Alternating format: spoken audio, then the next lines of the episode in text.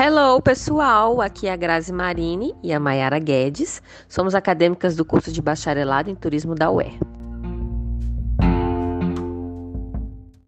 No nosso podcast de hoje, vamos falar sobre a história do turismo e da hotelaria. O homem viaja desde a pré-história. A diferença para os dias de hoje são os interesses dessas viagens, e com o passar das décadas, o turismo vai se consolidando, cada vez mais se moldando e se adequando aos mais diversos segmentos. Como o nosso foco nesse podcast é mostrar para vocês a trajetória do turismo e dos hotéis, com um enfoque na região norte do Brasil, a gente vai contar com uma participação muito especial. É um convidado muito especial para a gente e para nossa turma. O homem sempre viajou. No começo era para se alimentar, pois eram coletores, posteriormente para caçar, para se abrigar das intempéries do tempo, dentre outros fatores. Com o desenvolvimento das grandes embarcações, os gregos e outros povos desbravaram boa parte da Europa navegando. O fato de se falar a mesma língua e a mesma moeda ajudou a difundir as viagens, além da hospedagem ser uma honra para o povo grego. Na era romana era possível viajar com certa tranquilidade e segurança para se fazer comércio. Os gregos tinham o costume de fazer o ótimo e os romanos adoravam viajar para o Egito e grandes construções gregas. Na Idade Média, as cidades foram desestimuladas e as viagens cessaram, sendo feitas apenas por peregrinos, romeiros ou comerciantes com segurança paga. Nessa época surgiu o Testimoniane, um documento que precedeu o passaporte. Ele era usado para se hospedar em abadias, conventos, mosteiros, meios de hospedagens comuns da época. No Renascimento, as viagens culturais vieram à tona com os livros de viagens, aguçando a curiosidade das pessoas que viviam na Idade Média.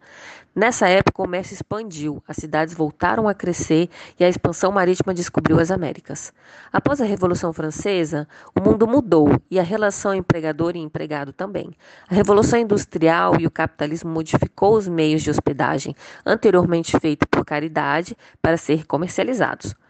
Com o fim da Segunda Guerra Mundial, a população passou a viajar à procura de lazer, desenvolvendo assim, no começo do século XIX, os meios de hospedagem mais elaborados. As hospedagens começaram a qualificar seus funcionários, dar mais privacidade aos hóspedes e pequenas mordomias. Em 1870, o primeiro hotel planejado foi construído em Paris pelo pioneiro César Ritz. E a hotelaria surgiu da necessidade que os viajantes tinham de procurar abrigo e alimentação durante as suas viagens. No Brasil, os meios de hospedagens para viagens comuns eram ranchos, e para viajantes ilustres eram os mosteiros, como eram feitos na Europa. Aqui em Boa Vista, a prelazia hospedava os viajantes ilustres da época, sendo até hoje um dos monumentos mais bonitos do estado. Na verdade, a hotelaria no Brasil chegou junto com a colonização portuguesa, que inicialmente usou casas, escolas e mosteiros para receber os viajantes. Posteriormente, foram criadas hospedarias em São Paulo, as mais requintadas da cidade, que só recebiam pessoas importantes e com carta de apresentação, como acontecia em outros países também. Considerando que o crescimento do turismo está intimamente relacionado ao crescimento econômico, cultural e à estabilidade política, sendo por esses impactados diretamente e potencializados de forma intensa, o turismo no Brasil é um assunto recente. Ao longo do percurso histórico de sua institucionalização, o governo notou a repercussão econômica em torno da atividade turística reflexo do aproveitamento de nossos recursos naturais e culturais. Assim, criando-se iniciativas estatais como políticas públicas, decretos, projetos, planos e programas. Agora o nosso convidado vai falar um pouco sobre a sua experiência com a hotelaria e o turismo.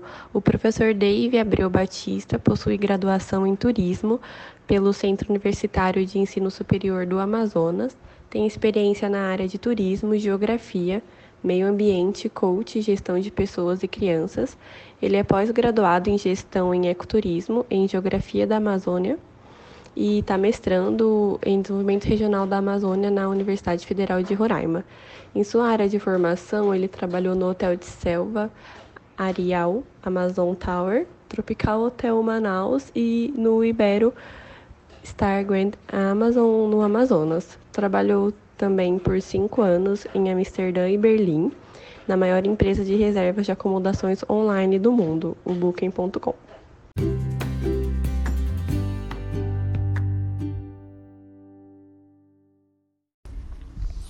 Oi, Grazi. Oi, Mayara. Espero que vocês estejam bem. É, primeiramente, obrigado pelo convite. É a primeira vez que eu faço parte de um tipo de conversa é sobre turismo usando essa plataforma. E acredito que realmente veio para ficar. Qualquer tipo de ferramenta que seja utilizado para troca de conhecimento é muito importante, né? principalmente no turismo. E falando um pouco sobre essa questão de, do turismo, né, através da, das viagens e depois com relação à hotelaria, eu acredito que realmente o ser humano, por suas infinitas motivações, é, tiveram como resultado isso que a gente tem hoje.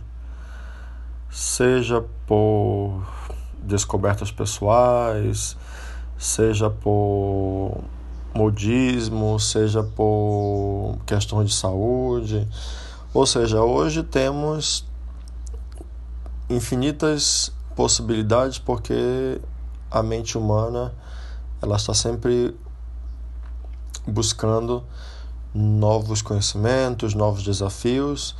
E esses desafios dentro do sistema capitalista né, faz com que você procure cada vez mais novos destinos, novas é, formas de, de, se divertir. E as empresas né, criam né, essas, essas necessidades também que antes a gente não tinha.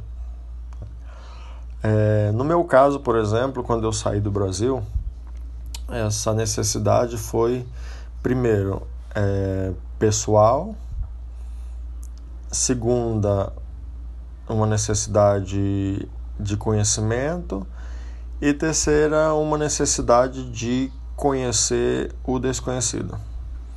Eu acredito que nesses três pontos aí eu tive realmente essa grande necessidade de descobrir, me descobrir, descobrir o mundo. E como eu já saí do Brasil, já formado em turismo, é, especialista em gestão em ecoturismo e geografia da Amazônia brasileira, né, como, como ferramentas realmente pessoais que me ajudaram e me ajudam até hoje a me situar né, em qualquer parte do mundo. E essas viagens, para mim, tiveram muitos significados, né? Eu acredito que muito mais significados pessoais do que profissionais, porque cada lugar que eu viajava, cada país que eu viajava, eu me descobria, eu me questionava, eu via, eu, eu me via, por exemplo, refazendo certos conceitos, repensando certos conceitos sobre a vida, sobre o outro, sobre a sociedade, sobre cultura, sobre manifestações culturais. Então essas viagens realmente elas trazem um significado grande desde quando não, desde que você procure realmente um significado nessas suas viagens. Porque como eu mencionei, tem viagens que você faz apenas por modismo. Então o significado está muito abaixo daquilo que você realmente propôs quando você sai, por exemplo, é, de sua casa, quando você propôs sair de sua casa. Você foi porque o outro foi, o outro gostou, e você, talvez por inexperiência ou por falta de tato, observação sobre o mundo, acaba se deixando levar pela opinião do outro. Claro que o outro é importante para você ter referências. É, o que eu quero falar é que esses esses significados vai depender muito, né, de quem você é, do meio que você tem, aquilo que você almeja. E nessas viagens, realmente, você percebe que o mundo é nosso, né? o mundo deve ser explorado no sentido de que nós possamos, por exemplo, ir de norte a sul, de leste a oeste, conhecer todos esses limites que nós temos né, nessa esfera chamada Terra. E acredito realmente que o turismo veio para ficar, não é à toa que é uma das grandes economias do mundo, pois gera bilhões de dólares e também porque tem uma cadeia produtiva muito grande, né? desde, desde um barzinho do artesanato até os ministérios, as grandes agências internacionais, os organismos internacionais, que realmente precisam é, de todo esse desse, dessa rede né, para se fortalecer cada vez mais. É, o Brasil, infelizmente, ainda é um país muito caro para se visitar, desde o ponto interno quanto do ponto externo. Né, ele só se torna atrativo às vezes pela desvalorização do real e pela valorização da moeda exterior mas que a gente ainda tem muito que aprender. Né? Primeiro a gente deveria ou deve né, é, arrumar a nossa própria casa. Questões como segurança, qualidade no atendimento, saúde e demais serviços que a gente possa propor né, ao visitante. Se bem que aquilo que o visitante vem e vê deve ser direcionado aos próprios habitantes, né? como transporte, segurança, iluminação, todo tipo de necessidade, necessidades básicas né? nós deveremos ter primeiro, porque o visitante vai ter aquilo que nós temos. Né? Claro que existem é, alguns lugares no Brasil onde foi onde foram realmente criados para determinados tipos de turistas. Ou seja, que principalmente os resorts que estão longe das comunidades locais, é, têm um acesso difer diferenciado, é, geralmente os turistas vêm em voo fretados. Ou seja, até nisso temos uma diversidade, por exemplo, de público. E na, né, nessas descobertas, por exemplo, de, de viagens, a gente traz ideias, né? a gente readapta, né? adapta ideias, porque eu acredito que no mundo com mais de 7 bilhões, eu acredito agora, é, é quase impossível que alguma coisa seja totalmente inédita. Né? Então, tudo ali pode se transformar, né? tudo pode se readaptar, pegando um exemplo bom daqui, dali e adaptar as características locais. E com relação à, à hotelaria, está realmente ligado diretamente ao comportamento, né? o comportamento humano. Por exemplo, tem tipo de hotelaria tipo de meio de hospedagem, desculpa, que está direcionado ao simples, mas não é, simplório, que é o, o, o mochileiro. Falo simples no sentido de ter o mínimo, mas não simples no sentido de que aquela viagem não tenha realmente um grande significado. E vai desde as, dos chalés, a lugares que você passa o fim de semana, dos redários, dos hotéis de 1 a 5 estrelas, já tem hotéis de 5, hotéis de 6, 7 estrelas né, pelo mundo. Ou seja, a hotelaria não é nada mais, nada menos que aquele lugar, né, aquela estrutura, aquele conjunto que vai receber um determinado tipo de público. Então, ela também está o tempo todo é, se observando, ou deve-se deve -se observar, porque a gente está falando sempre em serviço. Né? Serviço é uma coisa muito importante para o turismo.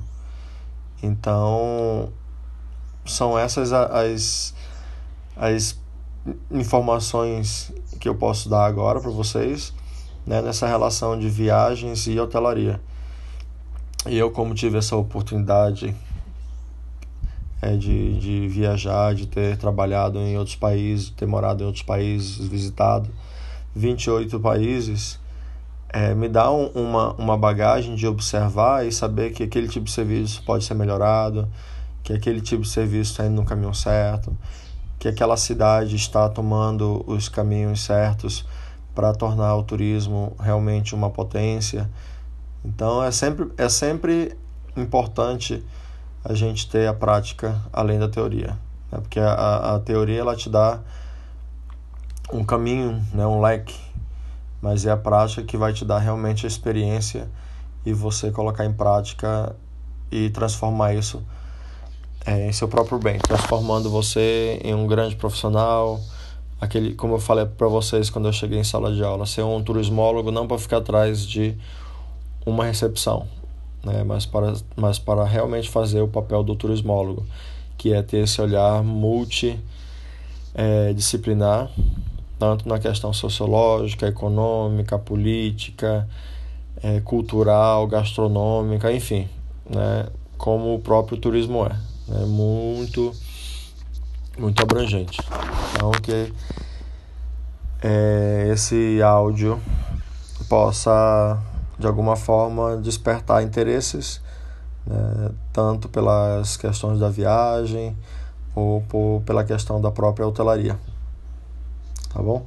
Muito obrigado mais uma vez e espero ser convidado mais vezes. Muito obrigado. Um abraço e boa noite para vocês.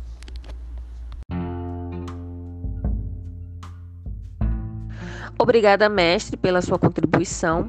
Espero que tenham gostado do nosso podcast. Um grande abraço e até o próximo.